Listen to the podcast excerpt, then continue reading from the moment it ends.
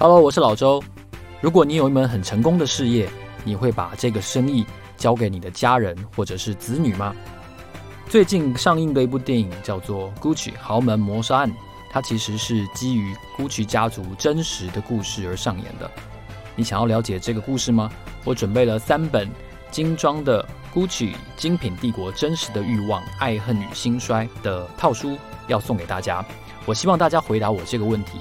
如果你有一门很成功的生意，你会送给你的子女和家人来传承吗？回答我这个问题，寄信到我的信箱，你就有机会得到这本书哦。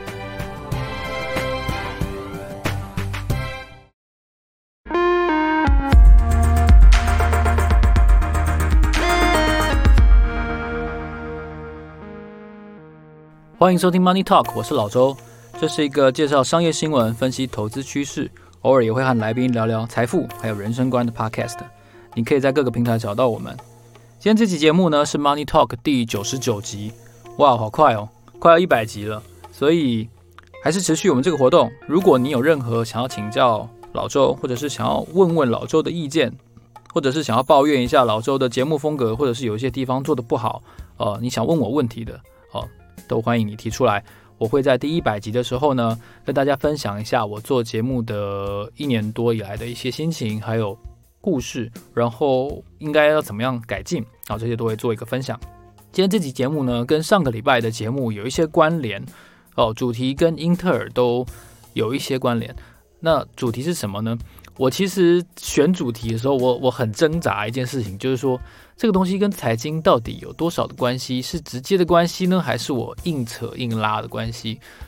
今天这集节目可能算是后者，就是它比较不财经，但是我觉得大家对于这个都蛮感兴趣的哦，就是恋爱哦，恋爱，财经跟恋爱你说有什么关系？你等下继续听就知道为什么我会做这个恋爱的主题啊，因为我发现我上次在做这个。Gucci 家族的背叛、偷情与暗杀的时候，哇塞，大家对这集超感兴趣的。这个基本上应该会是，应该会是 Money Talk 做做节目以来可能最单集最高的一个收听次数，很唬烂，对不对？我没有唬烂。你看，背叛、偷情与暗杀跟家族企业都有关系哦。我最新的消息，我顺便透露一下，Lady Gaga 演女主角，然后。这个黑鹰计划 Ridley Scott 导演的这部电影已经杀青了，已经杀青了，预定今年二零二一年的十一月二十六号会首映哦，就是应该是耶诞节档期吧，就是讲这个 Gucci 家族怎么样在一个花花公子的的背叛，然后他背叛他的家人，他也背叛他的老婆，哇塞，超厉害的。然后他有非常多的马子，然后这个呃 Lady Gaga 演演那个他的前妻，然后就找人把这个花花公子给干掉了，然后这个故事。然后让 Gucci 家族丧失了全部的股权的故事就要来了。好，那言归正传，我们这集节目讲的也是恋爱，不过不是婚外情那么刺激哦。大家如果如果想听婚外情的话，我我另外再找一些机会。恋爱是谁的恋爱呢？是英特尔英执行长的恋爱故事。好，这个故事，呃，我觉得深刻的影响了英特尔自身，也深刻的影响了哦。当时，甚至是最近这几年的台积电，而且不只是他，很多人都喜欢谈恋爱，谈一种恋爱——办公室恋爱。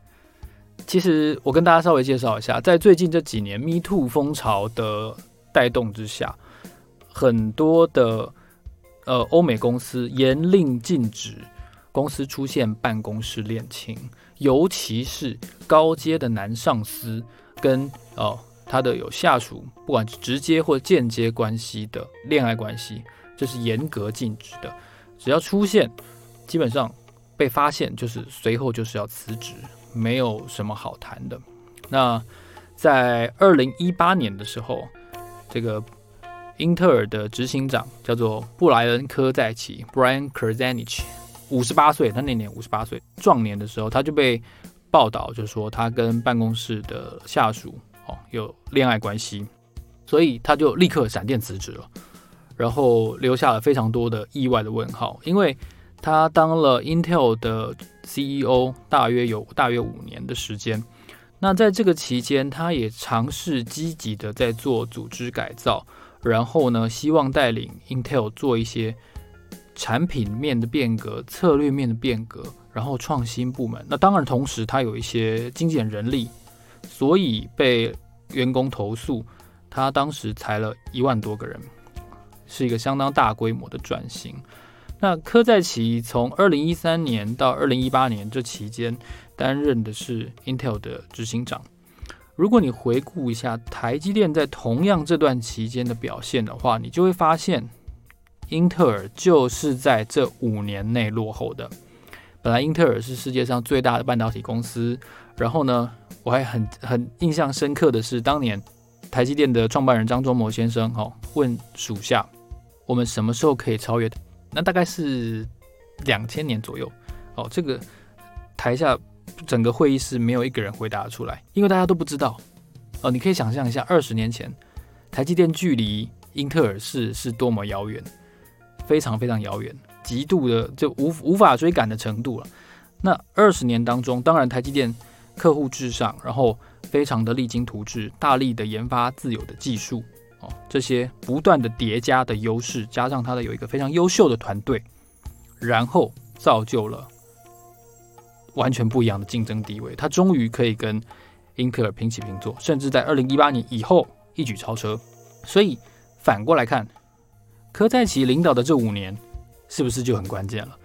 呃，我并不是说他在办公室恋爱这件事情上导致了英特尔被超车的结果，不是这个意思。但是科在奇的这五年期间，他除了努力的转型之外，好像最终这个结果，除了他意外的离职，他整个缴出来的改革的成果，并不是非常的丰厚。而且一个很重要的事情是，它十纳米制成的晶片，就是在他这五年当中，其实。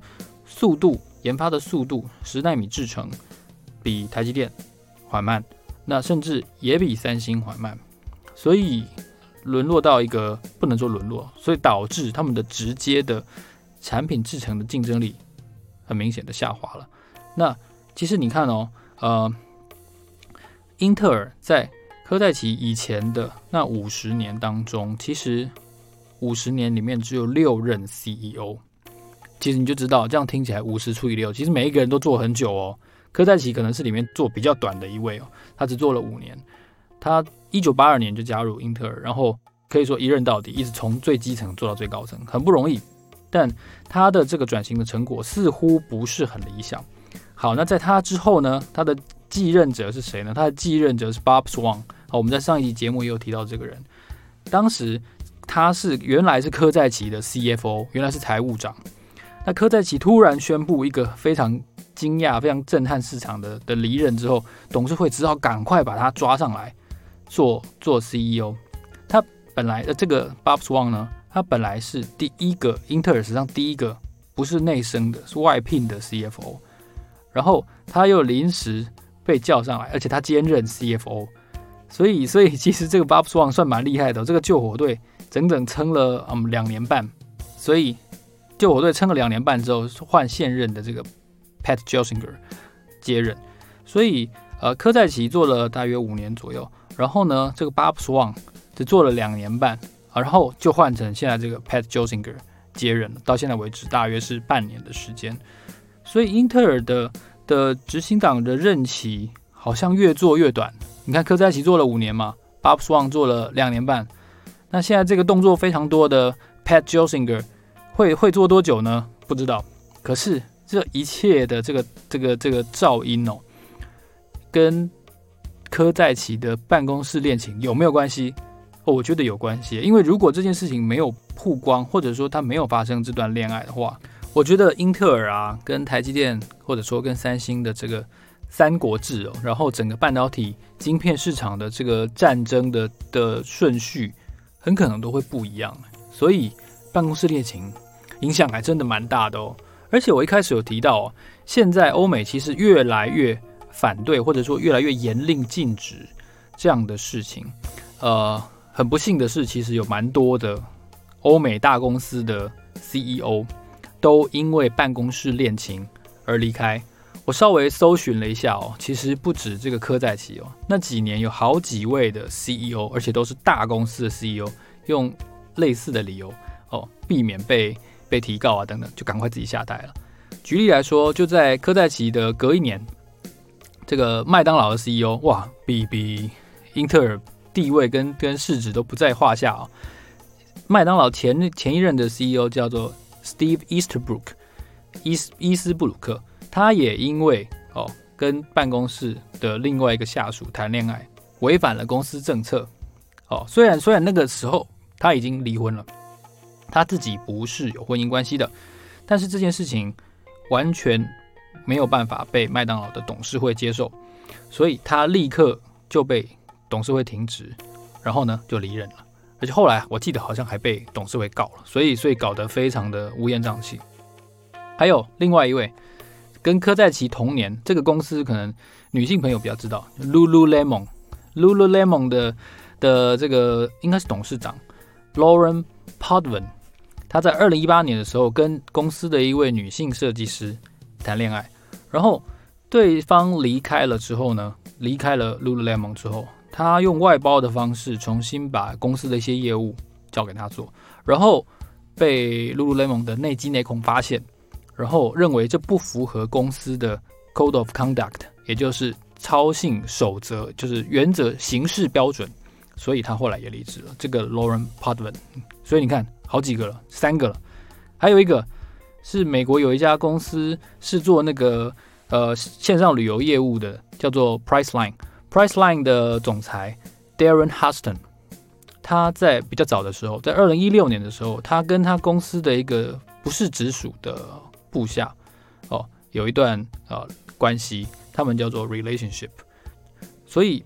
他们公董事会啊认为这样子的高层的行政操守呢，跟我刚刚还提到的这个行为准则都不符合公司的规定。他就说我非常的内疚，呃，我我我离开可以吧？所以就离开了。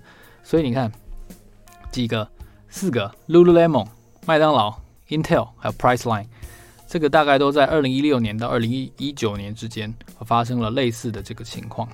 所以办公室恋爱。好，假设假设不是高层好了，如果是基层，可能就就很很一般哈。不要被知道的话，其中一方如果赶快离职，事后可能还不会被追究。但如果是像这样子，已经做到世界级大公司了的 CEO，那你跟下属发生这样的恋爱关系，是欧美越来越不能够接受的。以往，数十年前这个风气可能还不是这样，但最近这几年，因为 Me Too 风潮的关系，它很可能带有一种权势的关系。如果男性上司有意追求女性的这个部署，也有可能会在这种权势的这种呃害怕威胁下被迫接受，被迫成为一段关系。所以这是为什么西方的大企业越来越不能容忍这种恋爱关系的一个一个基本的原则，因为。根据这个资诚哦，PwC 在三年前的一个研究报告就指出哦，CEO 的接班研究报告就指出，其实全球 CEO 很难做，非常难做，阵亡率哦，就是说一年里面阵亡的 CEO 大概到了百分之十七点五，也就是说过去啊，在当然那是二零一八年资料，二零一八年里面有百分之十七点五的 CEO，他们受访的 CEO 离职了，挂掉了，是。两千年以来的新高。那在这么多人里面，到底有多少是被迫下台？呃，不是，不是恋爱啊，是被迫下台。大概有百分之二十。也就是说，做不下去的 CEO 里面，百分之八十哦，应该是自己辞职的。那百分之二十是被迫下台的。当然，被迫下台有有有很多啊，逼宫啊等等的，家族内斗，叫叫 CEO 滚蛋，这都有可能。但是他们就指出，哎，这个。所谓的道德问题，哦，也许其中一部分，也许是这个办公室恋爱，其实是呃被被迫离职的 CEO 哦，经常出现的一个原因。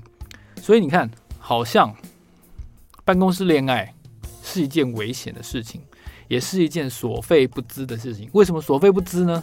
哪里贵？呃，很贵啊！CEO 这一年年薪这么这么高，这几百上千万美金的，他因为谈了一个恋爱就离开了，哇，划不划算？我不知道，可能 当事人觉得划算吧，但你真的投资人来说，或者说你真的以以利害关系人来说，应该没有人会觉得划算吧。